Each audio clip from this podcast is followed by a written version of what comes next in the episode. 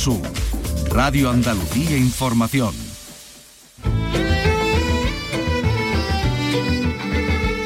Andalucía es cultura, con Antonio Catón. Radio Andalucía Información. Buenas tardes. Dicen que el cubismo nació del contacto de los artistas con el diseño, es decir, con lo utilitario. Por eso el Museo Picasso Málaga acoge el Seminario Internacional Picasso y las Artes Aplicadas. José Valero, buenas tardes. Hola, buenas tardes. Las artes aplicadas han sido y siguen siendo campos de experimentación para muchos creadores. Pablo Picasso destaca entre ellos. Son famosas sus piezas de cerámica, por ejemplo. José Lebrero, director artístico del Museo Picasso de Málaga, afirma que el cubismo incluso es producto en buena parte de este tipo de artes aplicadas. El cubismo tiene mucha relación con lo popular, con lo decorativo, con los papeles pintados, con las cosas que pasan cada día en lo cotidiano fuera de los museos. La relación de Picasso con la cerámica es existencial, según Lebrero.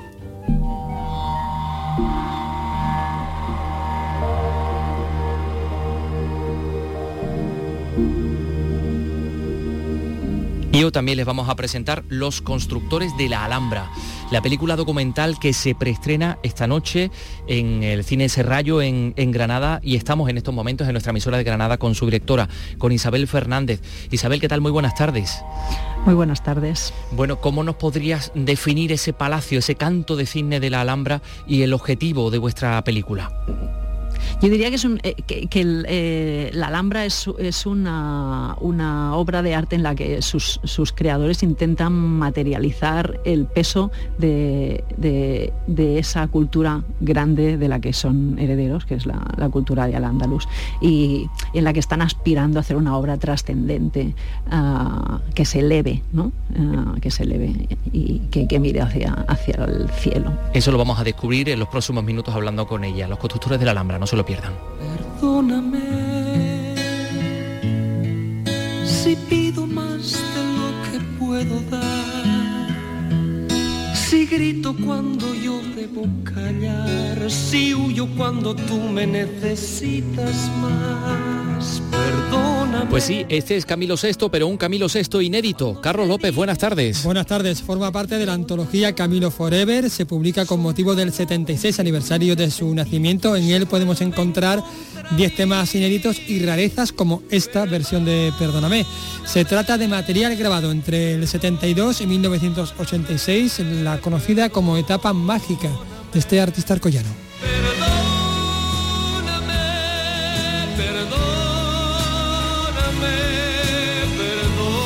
Luego vamos a bichear, vamos a escuchar algunos de esos temas y por supuesto tenemos cita en el Festival Iberoamericano de Huelva.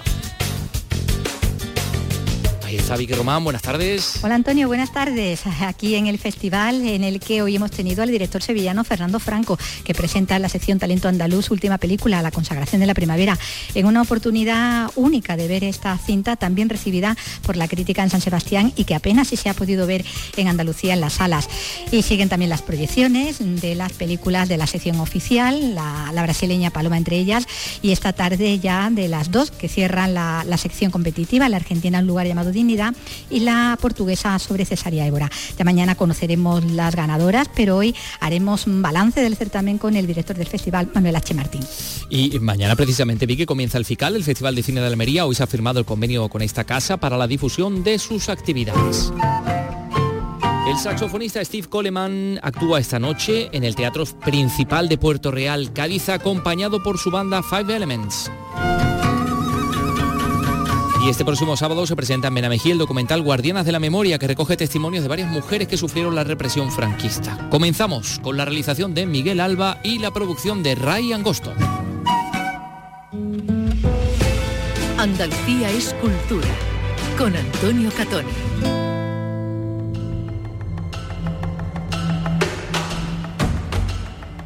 Soy el visir y el cronista del reino. Yo os puedo contar todo lo digno de ser recordado. La Alhambra es un centro de poder. Hay una dinastía que necesita mostrar su solidez. Todos nos maravillamos ante la belleza de la Alhambra, pero probablemente poco nos cuestionamos cuál es el sistema de valores, de creencias, las historias de fidelidad, de talento, de venganza que hay detrás de tanta belleza. Hoy se estrena en Granada el largometraje documental Los constructores de la Alhambra, que combina elementos de documental con reconstrucciones, con efectos digitales y es una historia que está basada en la experiencia y en la vida del cronista del siglo XIV Ibn al-Hatib. La historia de un sabio, ese moro sabidor, el hombre más sabio de la península ibérica, el, el único que tuvo dos vidas porque no dormía por la noche y dos muertes porque tuvo como en fin, primero lo mataron y después incluso hasta lo, hasta lo quemaron. Fíjense cómo es la historia de Ibn al-Hatif. Todo comienza en 1362, en el Diwan, en la Cancillería Real de la Alhambra, donde nacen esas ideas que se convierten después, que dan lugar a este Palacio Poema. Estamos con Isabel Fernández, la directora que se encuentra en nuestra emisora en Granada y a quien damos ya la enhorabuena. Isabel, ¿qué tal? ¿Cómo estás? Pues bien, muy emocionada, muchas gracias por, recibirme y muy emocionada porque hoy es el día en el que mostramos un trabajo en el que ha participado muchísima gente de Granada a, los directamente afectados, o sea que vamos a ver qué tal. Bueno, luego, luego hablaremos del lugar y de, la, y de la hora. ¿Por qué somos, porque hemos sido hasta el momento tan perezosos para, como decíamos, para no ir más allá, para Mm, eh, bueno, pues quedarnos un poco en la contemplación y no intentar descubrir esa maraña de ideas que hay detrás de la Alhambra. Pues no tengo ni idea. Ah, esa pregunta me la, me la, estuve yo haciendo mucho tiempo. Yo soy ah, una, una, enamorada del arte andalusí, del arte eh, en general, pero, pero del arte andalusí, porque creo que es una cosa única que, tenemos en, España. ¿no? Eh, es, un, es un valor que si tuviesen otros países europeos ah, tendrían, enfocarían potentemente su cultura a visualizarlo y porque está demostrando lo único que ha sido España a lo largo de los siglos como, como puente de cruce de culturas. Entonces, bueno, sí, mm, habiendo visitado tantas veces la Alhambra, intentando entender ah, cuál era el sentido de ese edificio, pensando siempre que era yo la que no, no, hacía bien la visita o que me despistaba en algo, cuando lo comenté con con Antonio Malpica, en concreto, que es uno de los, de los referentes a, nivel del estudio del conocimiento del, edificio, pues me comento es que no, hay muchísima, muchísima investigación, se sabe mucho del edificio, pero no, no se comunica. Y el por qué, pues no sé, esto mm, no sé si tiene que ver con nuestra historia. No, no nos ocupamos mucho ¿no? de hablar de nuestra historia. Ah, tenemos como un poco de complejo de inferioridad, no solo respecto al Andalus, sino a todo en general. No somos un país que brille por eso, diría. Y aquí está esta propuesta tuya, la de los constructores de la Alhambra, que va precisamente, que incide en este punto. Em, eh, ¿Dónde nace tu enfoque de la película, del largometraje documental? Que yo creo que es casi lo mismo que preguntarte cómo te enamoras de Ibn al-Hatib. Bueno, yo soy una documentalista que llevo, muchos años trabajando.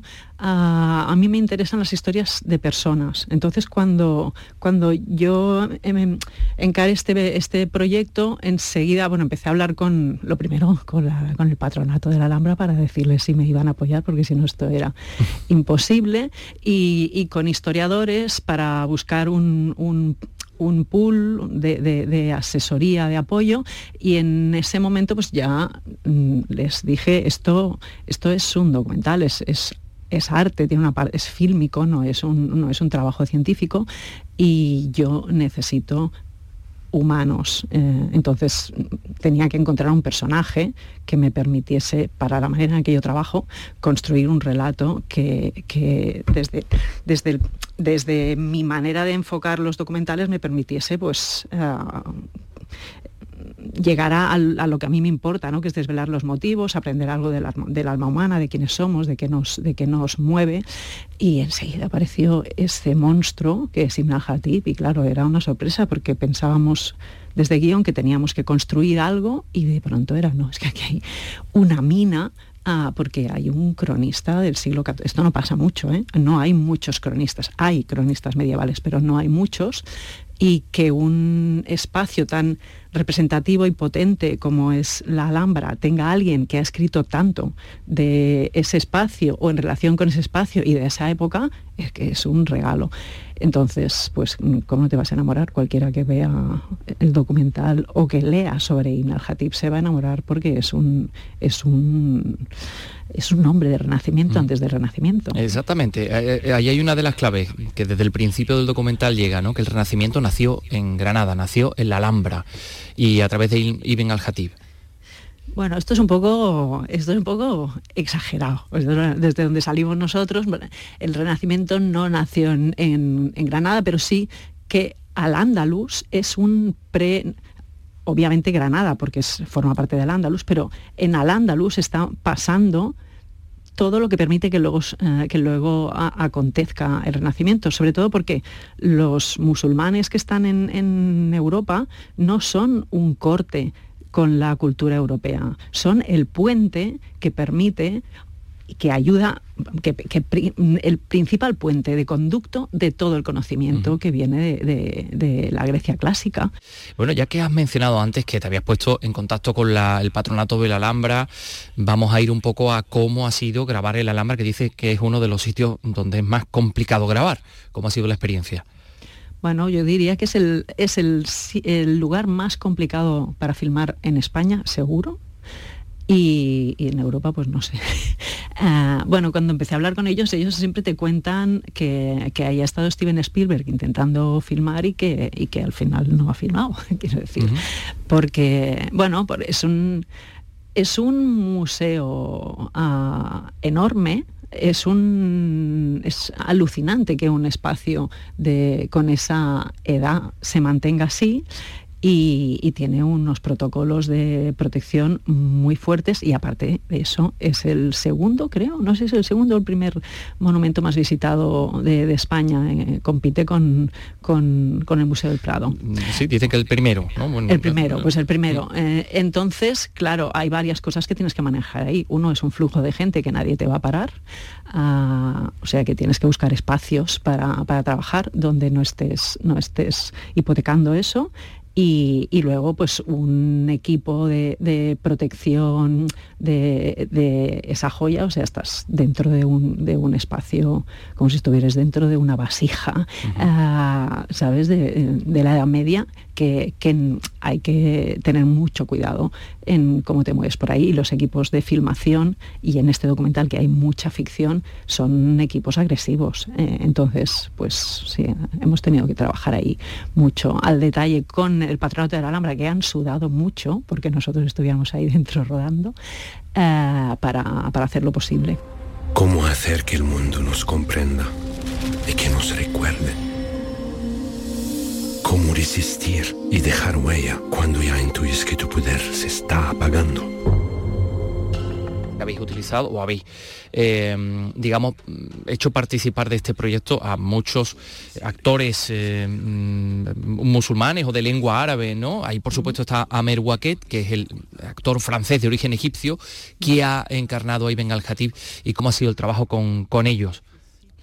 Bueno, pues con Amr, que lo conocía a través de una amiga, porque yo cuando empecé a, pensar en el casting, pensé, bueno, esto tiene que ser gente, gente musulmana, ¿no? Porque me tienen que ayudar a mí a que yo haga una película que no sea ridícula para los musulmanes. Quiero decir, nosotros somos españoles, el equipo es español, pero esta película tiene una ambición de, de, de llegar bien a todo el mundo. Entonces eso, eso ya era importante, ¿no? poner a un, falso musulmán ahí, que además me sirve de puente. Amr ah, es, es un actor súper carismático, muy potente. La primera vez que hablé con él, eh, él no sabía mucho de Ibn al-Hatib, pero leyó cuatro líneas y, se identificó con el, con el personaje por, por toda esta cuestión que tiene de, de eh, mm, navegar entre diferentes disciplinas, de ser un pionero, de, de confrontarse al, sistema también un poco. Y, bueno, pues eh, yo diría que AMR ha sido un pilar en el que yo me he apoyado mucho llevando esta, este trabajo que para mí ha sido un desafío grande porque yo no he hecho películas así de bestias. Mm. Que más de una ocasión a lo mejor te dicho, oye, mira, esto no es así, ¿no? Esto no lo plantees de esta manera porque esto resultaría increíble. No, no, no, no, no tanto eso. No, no, es que los dos hemos entrado como en una experiencia un poco mística, ¿sabes? Trascendente. Los dos éramos las dos personas que estábamos como muy, te voy a decir así, enchufadas, ¿no? Con el. Con, con ese... Eh, haber entrado en ese, o intentar entrar, yo creo que, lo hemos conseguido, él sobre todo, y yo pues desde detrás de cámara, eh, espero que también, en, ese punto ah, mm, de, querer alcanzar lo etéreo que está guiando eh, el trabajo de, esta gente que, idean, diseñan y acaban construyendo esta mm. obra. Fantástica. Em, eh, ya que hablas también de lo etéreo y del aire, que tiene también un capítulo muy, muy particular, eh, el aire sanador, ¿no? que de alguna manera pues, se convierte en una medicina para todos los que ocuparán el famoso Maristán, que está recién restaurado, por cierto, ¿no? y que también aparece casi al final. ¿no? Em, pero, y, también has hablado de, ese misticismo en el que te has dejado llevar que también tiene una importancia tremenda, el, sufí, el sufismo, eh, la participación de todos esos actores en, en esa, en esa y que un poco pues eh, también está en el origen del final de Ibn al-Hatib porque ahí tenemos a dos personajes que son muy importantes. Yusuf primero, que nos causa ternura, pero el hijo, pero Muhammad V, eh, pese a que nos regala una alhambra maravillosa, porque la que conocemos es la, la que él procuró, pues eh, no sé, mm, ¿qué podemos pensar de él? Un, loco, porque además al final se carga, permíteme utilizar esta, expresión, a, quien ha sido su, mentor y a quien lo ha protegido. Sí, sí, pero no, es un loco. Ah, yo, a mí me gusta, bueno, y, yo, creo que esta historia tiene muchos tintes shakespearianos. Ah, mm, a mí me gustaría que se vean que los personajes no son blancos ni negros, estamos hablando del poder. Ah, entonces, mm, bueno, obviamente nuestro personaje es Hatip, que además es el que relata y nos permite contar una historia que es personal, pero también tiene una subjetividad, porque estamos contando desde él. Esto hay que tenerlo en cuenta, ¿no? Si hubiese una crónica firmada por Mohamed V sería distinta, eh, seguramente. Uh, Mohamed V es un visionario, es un político mm, tremendo, ah, es, un, es, un propagandista extraordinario también de sí mismo. Sí, pero todos lo son, ¿no? Lo que pasa es que, es un genio, o sea, Mohamed V es un genio eh, y, es un político. Eh, entonces, tiene su plan, visiona ah, lo que tiene por delante y yo creo que ahí es un poco Ibn al-Hatib el que pierde la cuerda, porque estamos hablando de una, de una sociedad, estamos hablando del siglo XIV, pero se parece mucho podemos hacer una transpolación a, los tiempos que vivimos. Estamos hablando de un periodo en el que hay una crisis de sistema muy fuerte. Entonces, uh, Ibn al-Hatib viene de un tiempo en el que Ah, bueno, pues todo funcionaba de acuerdo a unos preceptos. Y, Mohamed V tiene un intento de, asesinato, se marcha, a su padre lo han matado, a otros los matan entre en medio. Y cuando él regresa, tiene muy claro cómo va a, salvar eh, ese reino y lo hace. Y no solo lo hace, sino que convierte a, Granada en una potencia económica súper importante en Europa. O sea que a nivel, a nivel político es un personaje que no tiene discusión. A nivel humano, pues sí, elimina a quien, a quien le sobra, pero eso es la lógica del poder. Mm. Yo no lo juzgaría humanamente. Y hay que entenderlo también en su época, en su, en su tiempo. Mohamed V, que nos regala esos palacios, el palacio en concreto de, los leones y toda esa, toda esa maravilla eh, creada por él. Ahora, todo esto nos ayuda a ver la Alhambra de forma distinta. y ahora pienso yo un poco en la sala de Comares y pienso en el Palacio de Carlos V y digo, pues es verdad, son distintas. ¿No, Isabel? a mí me gusta que, me diga eso alguien que, es andaluz y que ha visto la peli, que, que tú la has visto ya, porque ese era, ese era el reto, ¿no? También la Alhambra es un edificio que, aunque cuesta mucho rodar en él, se ha filmado mucho, se ha filmado de una manera ah, distinta, más, ah, ah, más a nivel informativo y reportajero, por lo que ya hemos comentado, pero también era un reto decir, bueno, que te metes en un sitio donde ha filmado muchísima gente eh, y, tienes que contar algo distinto y bueno, nosotros hablamos, mucho del proyecto poético de construir un edificio que en realidad es poesía. Nosotros hemos intentado hacer una, una película, o sea, trasladar eso. Ellos lo metieron en, un edificio, que es una cosa física, y nosotros hemos intentado trasladar ese espíritu a, la película y, si se ve de otra manera, eso para mí es súper importante, porque creo que es empezar a ver las paredes con el alma humana que hay detrás, porque al final todos los objetos son resultado de una mente, de una mente de un ser humano. Entonces, ese era el desafío. Y ahí está el desafío. Y hay, hay dos mujeres, dos mujeres importantes en esta historia, ¿eh? Eh, que también además cobran, cobran cierto protagonismo. Fátima, la que es eh, madre de Yusuf I, abuela de Mohammed V, y la médico, que además tiene una, participación muy especial en los, o, al menos, digamos, en esa reconstrucción que habéis hecho con, con Ibn al-Hatib, una cercanía muy, muy importante y una. Le habéis dado también un, protagonismo a la hora de, de crear el Maristán, ¿no? Yo soy mujer. Eh, y la historia, la historia de la humanidad está contada por los hombres.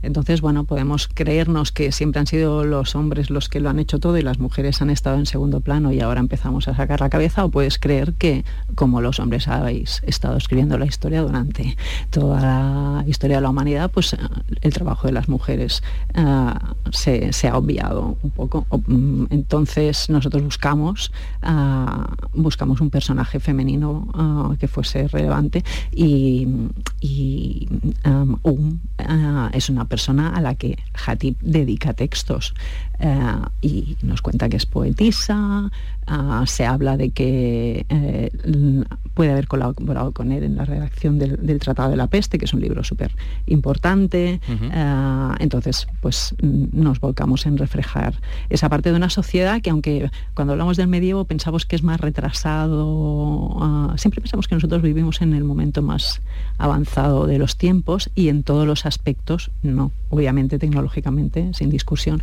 pero pero, hay que mirar al pasado con los ojos, con, no con los ojos del presente y sin tantos prejuicios. Y respecto a Fátima, Fátima es la abuela de Yusuf I. Fátima es un personajazo de muchísimo poder porque, porque es, está acompañando a muchos reyes que van matando, pero ella sigue allí. Es un personaje de poder indiscutible. Sí, eh, no, pues que está aquí Carlos López también, nuestro compañero, que quería preguntarte precisamente por ese aspecto, ¿no? Del Exactamente, el, papel de la mujer. el papel de la, de la, mujer, que bueno, que lo centréis sobre todo en, en una figura concreta, ¿no?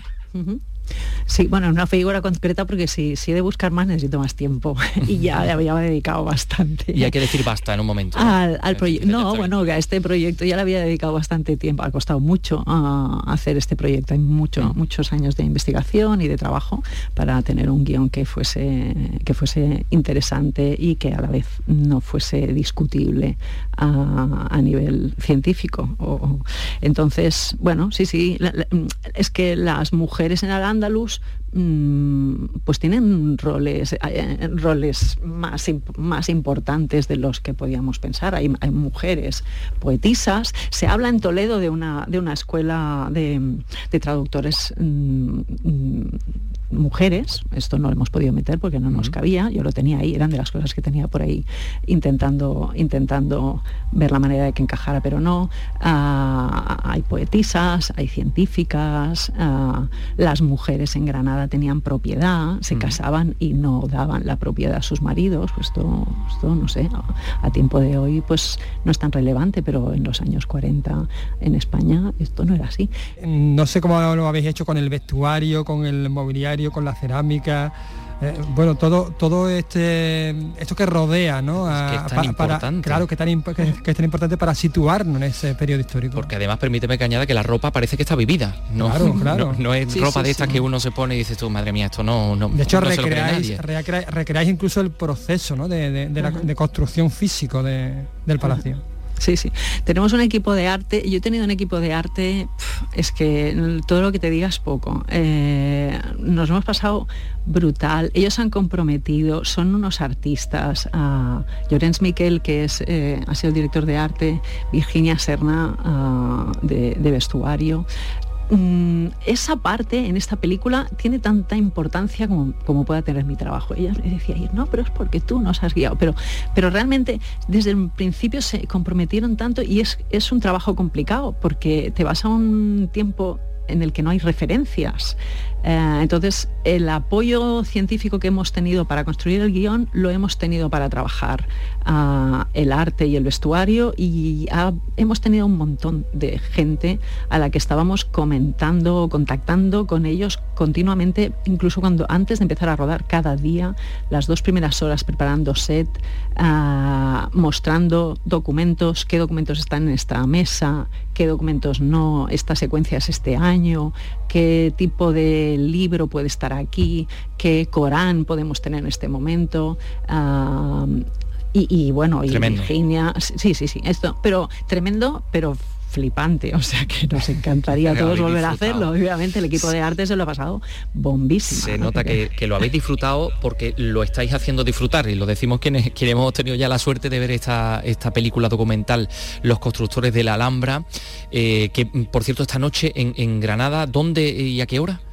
Pues esta noche en el Serrallo a las 8 tenemos este preestreno para, para invitados que han estado colaborando ah, con, el, con el proyecto y bueno, viene mucha representación institucional también y, eso, tenemos dos salas ah, eh, del Serrallo y, bueno, vamos a ver. Bueno, vamos a tener posibilidad de ver los constructores de la Alhambra y de disfrutarla. Isabel Fernández, muchísimas gracias por estar con nosotros, enhorabuena, disfruta mucho de esta noche granadina. Muchísimas gracias a vosotros y espero que lo disfrutéis también. Un abrazo. Un abrazo.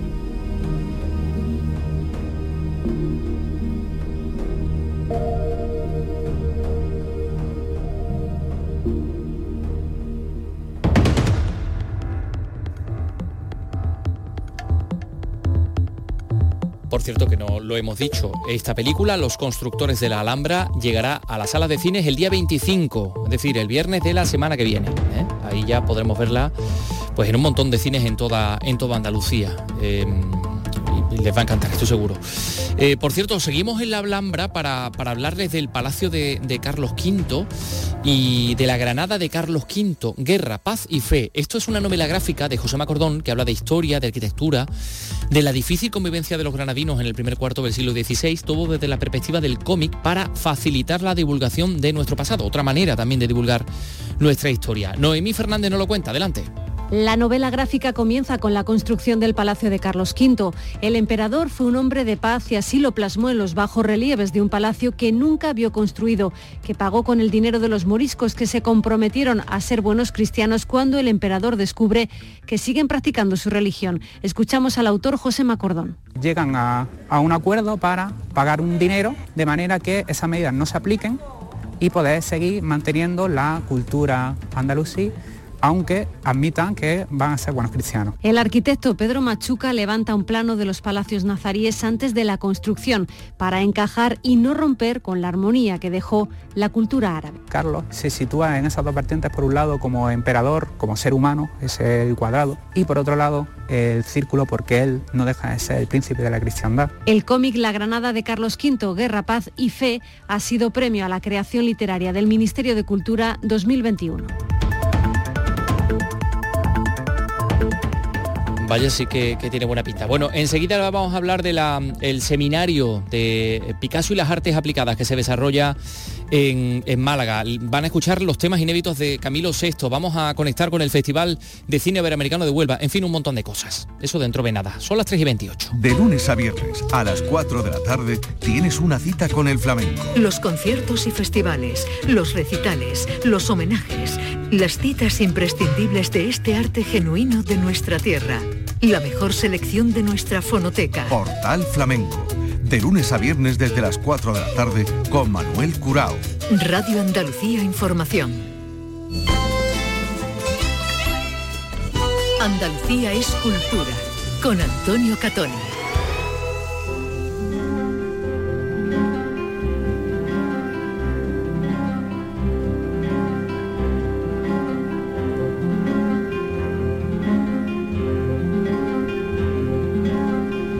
Picasso y las artes aplicadas es el seminario internacional que celebra el Museo Picasso Málaga y en el que se pone eh, en valor los textiles, la cerámica, la joyería, el mobiliario, la moda o la vidriería, entre otras manifestaciones artísticas comúnmente diseñadas por su utilidad y por su uso diario, ¿no? en la vida diaria.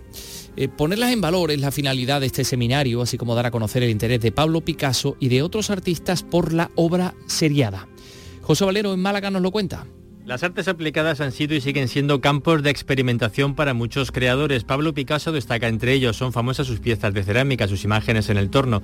José Lebrero, director artístico del Museo Picasso de Málaga, afirma que la relación de Picasso con la cerámica fue existencial, primero en su niñez en Málaga, luego en Francia. Picasso en los años 40, sobre todo, cuando ya vivía en el sur de Francia, recupera esta relación, diríamos, histórica o personal con ese mundo de las artes aplicadas y se pone a hacer cerámicas de una manera muy acelerada, muy continua y se convierte en un gran experimentador de la cerámica. Incluso afirma que el cubismo es producto de este tipo de artes aplicadas. El cubismo tiene mucha relación con lo popular, con lo decorativo, con los papeles pintados, con las cosas que pasan cada día en lo cotidiano fuera de los museos. Picasso colaboró también, por ejemplo, en la realización de joyas. Aunque la gente hable de ti y de mí, aunque nos miren mal, aunque ellos piensen que estamos locos, todo nos da igual. Es Camilo Sesto. Aunque nos señalen con el dedo cuando nos ven pasar, la piel de nuestro amor es tan dura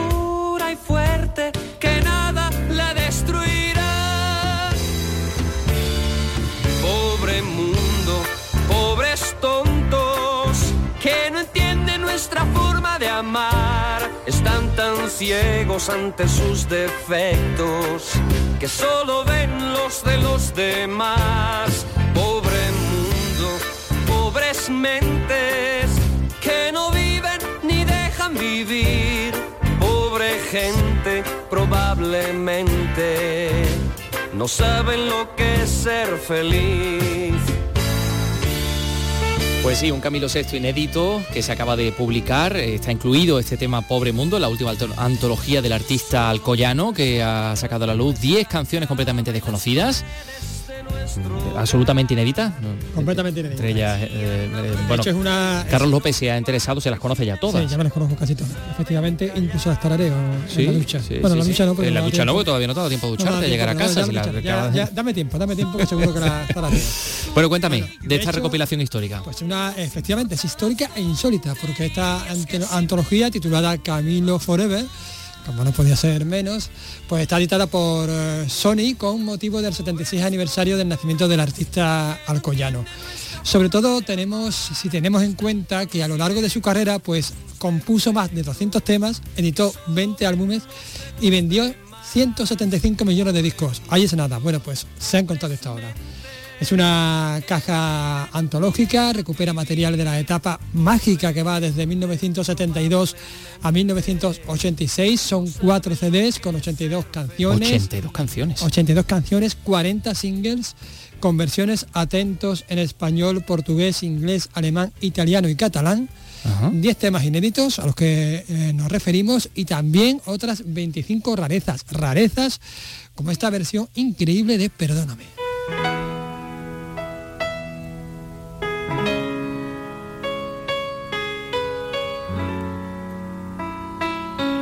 La introducción. Sí, sí, pero dale tiempo. Perdóname si pido más de lo que puedo dar. Si grito cuando yo debo callar, si huyo cuando tú me necesitas más. Perdóname cuando te digo que no te quiero ya. Son palabras que nunca sentí que hoy se vuelven contra mí. Perdóname, perdóname, perdóname, perdóname, perdóname. Esto suena muy bien. Oye, me han dicho, no sé si me lo puedes confirmar, que esta antología contiene también un libro mm, Sí. gordote, 200 páginas, 200 con portadas, con fotografías también, ¿no? con, con portadas de la época, de los singles de la época y fotografía de la- del artista. También un Ajá. single a color. Bueno, esta antología ha sido la apuesta personal de Amando Cifuentes, que es el jefe del catálogo de Sony Music, que bueno, que ha impulsado esta iniciativa realmente insólita entre los artistas de nuestro país, porque creo que es la primera vez que se da algo así, ¿no? Son 10 temas que no constaban por ninguna parte, ni en internet, ni en mi última canción, que es la biografía autorizada escrita por, por Elena Gómez de la Puerta, pues se mencionaban estas canciones. Mira, han aparecido mientras se remasterizaban los temas para incluirlas en el recopilatorio, que quiero decir. Ah. El sello quería hacer este recopilatorio y de repente han aparecido. ¿Por qué? Pues porque han aparecido los archivos de la antigua discográfica Ariola, pero no como canciones, sino como pista. Equivalía, equivale como a escuchar por separado las voces y los instrumentos.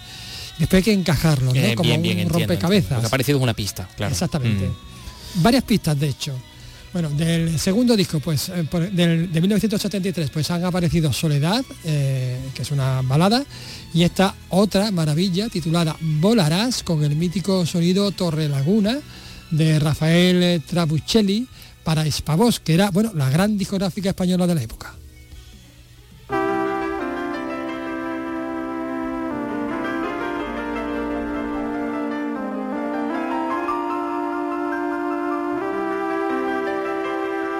Tienes que vencer el miedo que te hace estar distante. La vida hay que tomarla por los pelos y al instante olvídate de todo y déjate llevar. Acércate que quiero ver tu cuerpo sin pudor y oírte naufragar, esclava del amor. Escucha un grito. Bueno, que nos estábamos comentando también un poco aquí a micro cerrado, que claro, todo esto viene en pleno mes de noviembre, a, a un mes de la Navidad, de la Navidad, bueno, también coincidía, hace poco, se cumplió efectivamente el, cumpleaños del artista. Y bueno, pues para aprovechar, efectivamente, pues se, edita. Carlos, nos está pidiendo ya paso Vicky desde el Festival de Cine Iberoamericano de Huelva, así que te doy permiso para una canción más. Pues este increíble temazo, Cuando alguien se enamora, de 1974. Cuando alguien se enamora siente miedo a perder la libertad que el amor le roba. Es valiente y cobarde a la vez. Cuando alguien se enamora, se enternece y se traiciona se estremece y se obsesiona por el amor de esa persona. El rostro se le ilumina, se le olvidan sus heridas con amor y si al contrario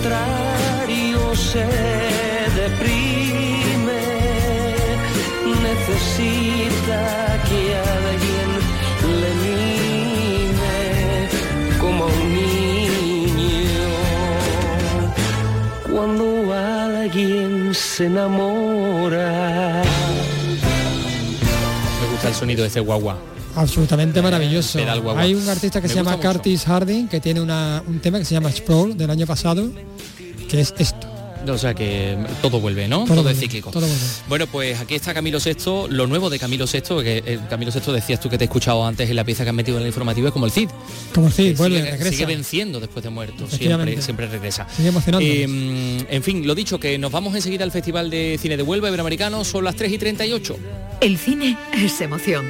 Y Andalucía y el cine nunca falta. Y Miguel Olit te lo cuenta con sus protagonistas en primera persona. Lo agradezco muchísimo porque ha sido una, una entrevista muy bonita y muchísimas gracias por las sorpresas que me habéis dado. Bueno, bueno, no me voy a hacer estas cosas que yo soy muy sensible me emociona mucho. Decirte que me emociona un poquito. Menos mal que estoy sola en el estudio. Os doy yo las gracias como colega de Rafaela por, insisto, ¿no? por recuperar y, y colocar en la memoria de la gente el nombre de Rafaela Aparicio como, como ella merece. En Nocturno, en RAI, Andalucía y el cine, con Miguel Olid, los jueves desde las 10 de la noche. RAI, Radio Andalucía Información.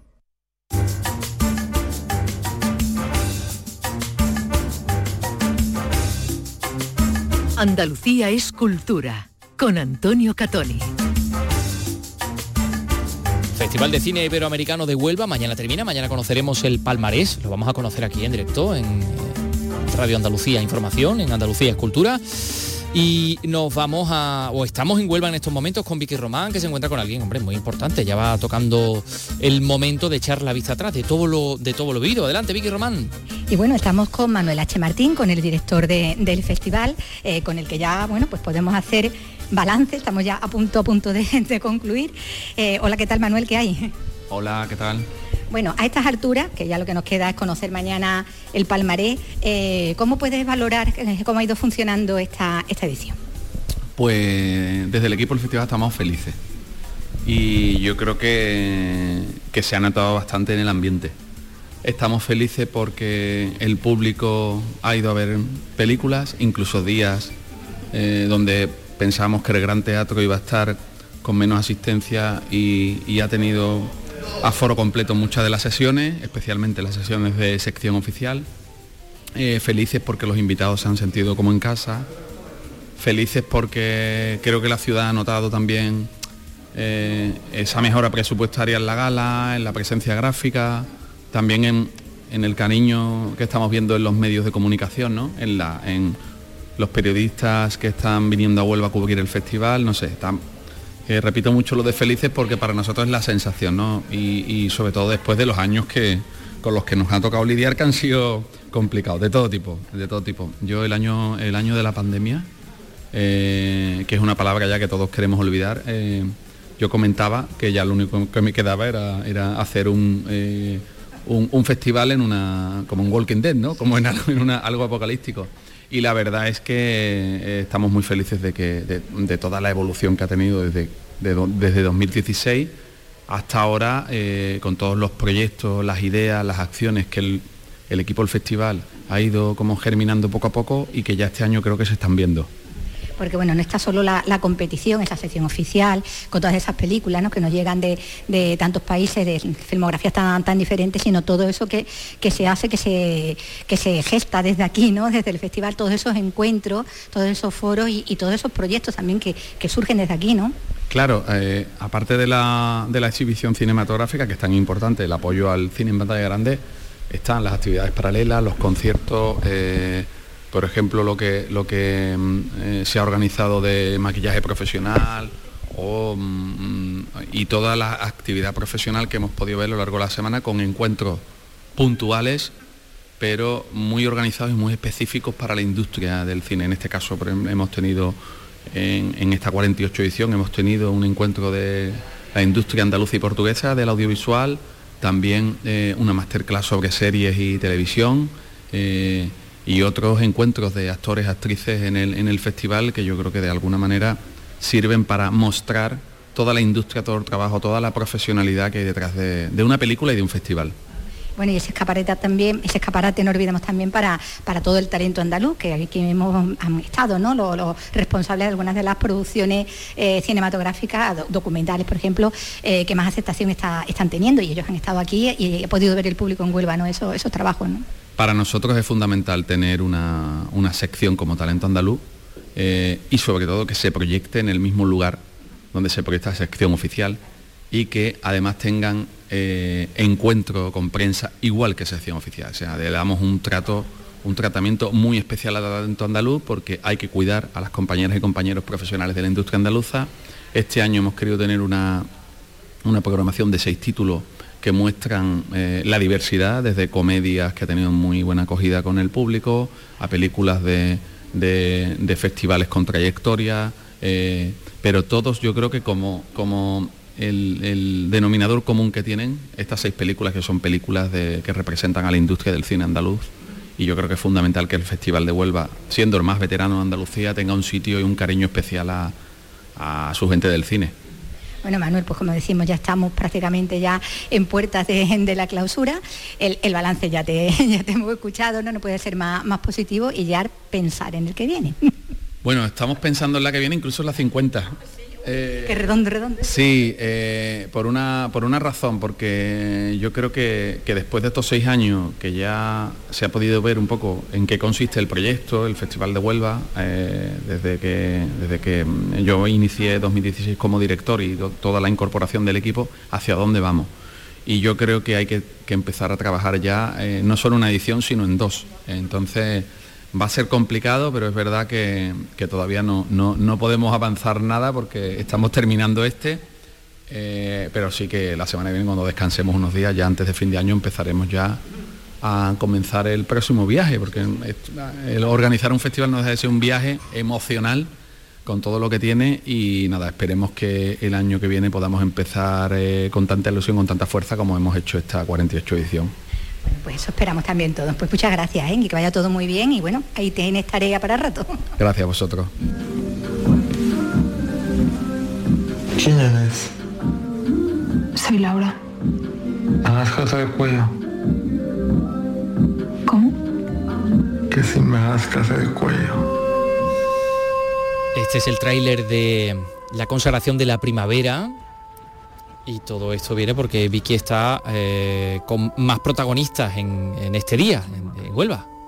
Y aquí en el festival nos encontramos también con el realizador, realizador sevillano, Fernando Franco, que llega, bueno, el momento en el, de, que llegan los niños también de la sesión infantil.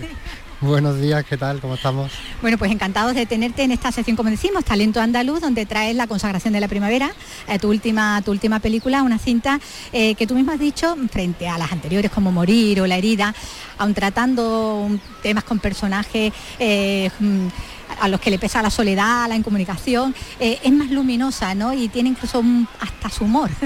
Sí, es una película, digamos, más abierta que las anteriores. También, de alguna manera, como toca algunos temas que a los que no se le suele prestar demasiada atención, creo que en este caso era pertinente y necesario hacerlo desde un lado, digamos, más abierto para que la gente pueda ver la película y digamos acceda a conocer quien no conozca algunas realidades que bueno que están ahí pero generalmente se mira hacia otro lado. Estamos hablando de la asistencia sexual a personas discapacitadas, ¿no? que, aborda en este caso y además con personajes muy jóvenes y desde el punto de vista de una chica, ¿no? que es la encargada de esa asistencia. Sí, digamos que el tema de la asistencia sexual en la película aparece eh, y es como un poco el detonante de la relación de estos dos personajes, aunque siempre como que me gusta como recalcar que la película el tema central no es ese, ¿no? sino que es más bien la sexualidad en un sentido amplio de tanto de una persona que puede tener una parálisis cerebral como es el caso del chico, como de ella, que también, eh, aunque aparentemente no le pasa nada, también puede tener otra serie de problemas y tal, y de cómo la intimidad de alguna manera eh, sirve para generar confianza entre las personas. Muy importante ahí la interpretación de, la protagonista femenina, ¿no? de, esta, de esta chica en la que recae en gran parte, no, es su punto de vista además el que se aplica ¿no? toda, la, toda la historia. Sí, es la, es la primera película larga como, bueno, como protagonista de Valeria Sorolla, su primer papel, digamos así, de más envergadura.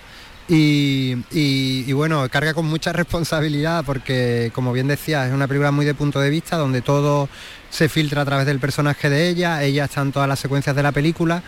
Y bueno, yo creo que ha sido un hallazgo encontrarla durante el proceso de casting y creo que, defiende muy bien un personaje que, es complicado, de la misma manera que lo hace Telmo Irureta, el personaje, el actor que interpreta al chico y luego también está Emma Suárez, pero claro, Emma Suárez digamos que todos la conocemos ya mucho, pero bueno, la revelación digamos tanto de Telmo como de Valeria yo creo que, que bueno, que es sorprendente en el buen sentido, ¿no? que están muy bien los dos.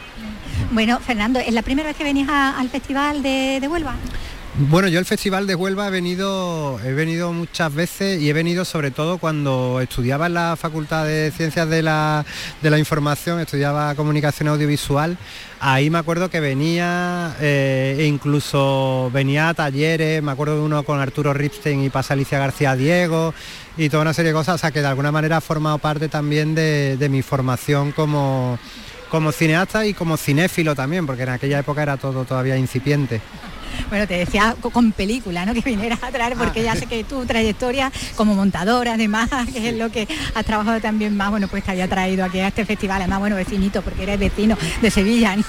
Pero te decía eso, ¿no? Con película. No, con películas sí que es la, sí que es la primera vez que, venimos con una a participar, a competir en la sección esta de talento andaluz y estamos muy contentos de que haya sido seleccionada y estar con otras películas también de, de compañeros de nuestra tierra. Y que, la vea el público aquí en Huelva, ¿no? Y que la vea el público en Huelva porque lamentablemente al final la distribución y la exhibición están como están, entonces la película a Huelva, digamos, a salas comerciales como tal no ha llegado, entonces la oportunidad de poder acceder a ella para el público de aquí que tenga interés está siendo pues la proyección del festival y, y bueno, al final ahora mismo tal y como está el percal, digamos, eh, pues la vida de las películas, tanto en plataformas como en televisiones, como Canal Sur, que participa la película, etcétera y tal, es fundamental porque bueno, las salas al final son una pequeña parte, como muy al principio del proceso, y luego ya desaparecen, ¿no? Entonces, digamos, la, labor de programación de Huelva, por ejemplo, y tal, no, nos viene muy bien. Bueno, pues nada, nos alegramos mucho que estés por aquí, que nos hayas traído tu película. Muchas gracias, Fernando. Muchas gracias a vosotros. Gracias eh, Fernando, gracias Vicky. Mañana tendremos el palmarés y por cierto, mañana también comienza el Festival de Cine de Almería, el FICAL, que está la sintonía.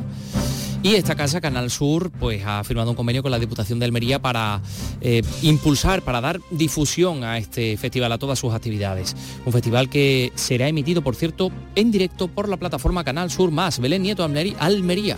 Así es, mañana se emitirá en streaming la gala de inauguración y la de clausura el próximo 27 de noviembre. Será emitido por el Canal 2 de Andalucía. Además, el próximo lunes, los informativos de televisión, tanto regional como local, serán desde el Esieto de Tabernas para toda Andalucía. Cualquier difusión es poca para proyectar hacia el exterior el Festival Internacional de Cine de Almería, que no para de crecer. Juan de Millado, director general de la RTVA. Los datos eh, así lo demuestran. El trabajo que se está haciendo desde la Diputación, creo que han sido 62 producciones en el último año, con un crecimiento de un 24%. La facilidad de que la Diputación se está dando a toda la industria audiovisual es muy importante. El Ayuntamiento de Almería también está eh, apoyando con reducción de tasa y facilitando los rodajes que se hacen en la ciudad de Almería por lo cual yo creo que Canal Sur tenía que estar presente y apoyar y difundir el buen trabajo que se hace desde el FICAL, desde la Diputación. Además, esta casa, Canal Sur, entregará su premio al director Alexis Morante, que concurre al certamen internacional con su ópera prima El universo de Oliver mañana, por tanto, pistoletazo de salida para el Festival Internacional de Cine de Almería.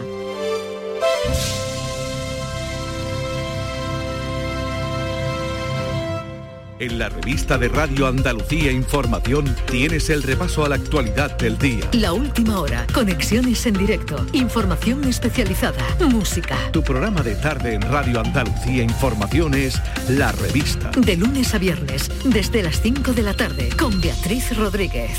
Radio Andalucía Información.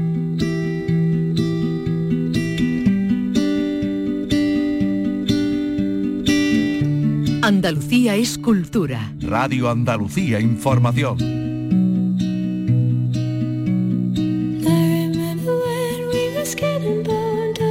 El ministro de Cultura está en Andalucía, ha pasado por Málaga y ha contado o hablado de muchas cosas. Aquí tenemos un pequeño batiburrillo de todas las cosas que ha dicho. Por ejemplo, en el ámbito patrimonial y del paisaje, que el Ministerio de Cultura no se va a oponer, no va a prohibir la construcción de la famosa torre del puerto de Málaga. Por otra parte, la Biblioteca Pública del Estado de la capital malagueña va a abrir a finales de 2025, también ha dicho, y ha anunciado tres exposiciones que van a tener como escenario la ciudad de Málaga por el año Picasso. Alicia Pérez, cuéntanos. Representantes de los diversos sectores del arte y la creación se reúnen hoy con el ministro de Cultura, que les está explicando cómo coordina la actuación de varios ministerios para mejorar las condiciones laborales y sociales de quienes trabajan en esos ámbitos. Estos cambios legales intentan paliar las condiciones de temporalidad e inestabilidad frecuentes en el mundo del arte. Miquel Iceta también ha puesto plazos aproximados para la apertura de la Biblioteca del Estado en la capital malagueña, que irá en el antiguo colegio de San Agustín. Permitía antes una broma que decía que mientras nos llega la de Málaga, yo invito a, visitar la de Córdoba, que este final de año ya se pondrá en funcionamiento y que realmente es una muestra del esfuerzo de mejora de infraestructuras culturales que se está haciendo en toda España. Sobre el rascacielos que se pretende construir en el puerto de Málaga, el ministro ha recordado que el dictamen de su departamento no prohíbe ese edificio y que serán otros ministerios y departamentos quienes tendrán que decidir sobre este polémico proyecto.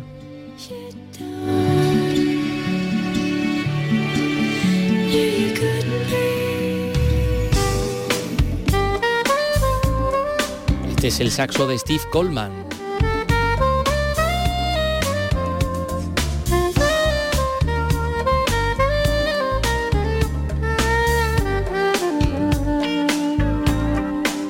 que esta noche actúa en el Teatro Principal de Puerto Real. Elena Colchero, cuéntanos música es su lenguaje de símbolos sonoros, es uno de los grandes referentes de esa renovación que experimenta el jazz cuando se conjuga con otras estéticas musicales como el rap o sencillamente con la cultura urbana. Creador del movimiento en base, Coleman no se prodiga mucho por España. El recital de esta tarde lo ha organizado la Asociación El Musicario que celebra su décimo aniversario. Un colectivo que ha conseguido crear en Cádiz una masa activa y participativa de apasionados por la música. Este concierto en Puerto Real es muy esperado. Su presidenta, la, presidencia, la presidenta de Musicario, es Ana Cristina Doñoro. El fundador del movimiento M Base y bueno, mm, inventor prácticamente de un estilo que tiene miles de seguidores en todo el mundo. Y además vamos a tener la suerte de que venga con su banda de toda la vida, con Five Elements, esa banda que se fundó en 1981 y que aún sigue en activo. La composición espontánea de Coleman Viva es una de sus señas de identidad. Él dijo una vez que el movimiento es lo que importa. A las 9 de esta noche empieza el concierto.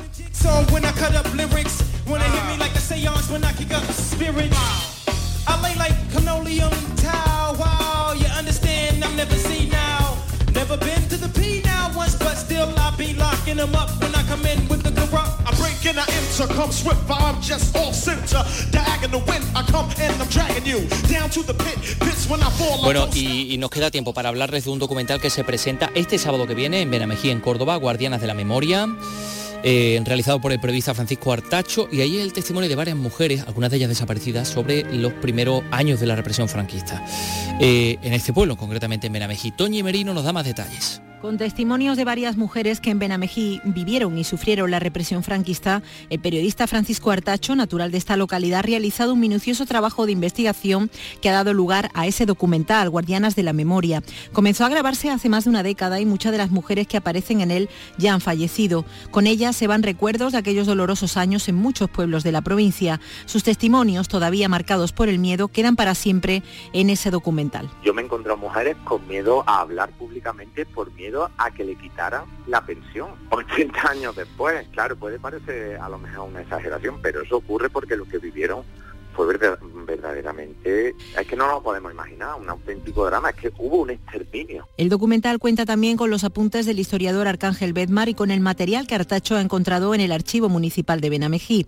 Este sábado ese trabajo será presentado a las familias de las mujeres que aparecen en él.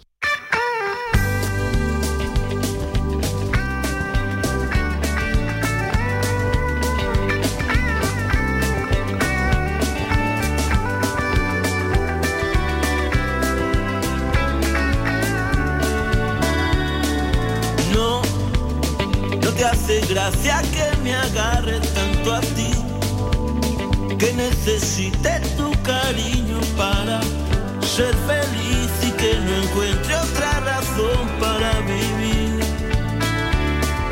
No.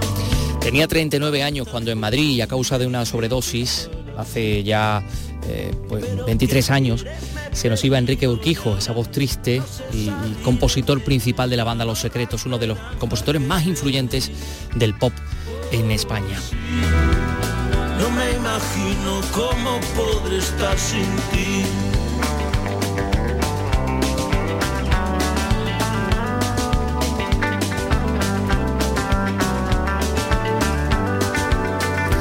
Pues en el recuerdo quedan, temas como Ojos de Perdida, Buena Chica, Agárrate a mí, María o este No me imagino, que suena tan estupendamente bien, que nos ha colocado aquí Ray Angosto para, para despedir con buena música como siempre hacemos, como tiene costumbre, él nos tiene mal acostumbrados, pues la verdad que nos pone cosas estupendas todos los días, pero en fin. Eh, que nada, que mañana regresamos a las 3 de la tarde con, eh, por supuesto, con don Miguel Alba que estará en la realización, no sé, yo creo que sí, con don Ray Angosto, con don Carlos López, Efectivamente, que estaré mañana. Yo también de alguna manera estaré aquí, Antonio Uh, Catoni. de, de- de la, de la manera que, que tienes que estar. Bueno, y Vicky Román va a estar en Vicky, Huelva, Vicky, en Huelva. poniendo el punto final también al Festival de Cine Iberoamericano. Lo dicho, eh, hasta mañana. Adiós. Mañana más.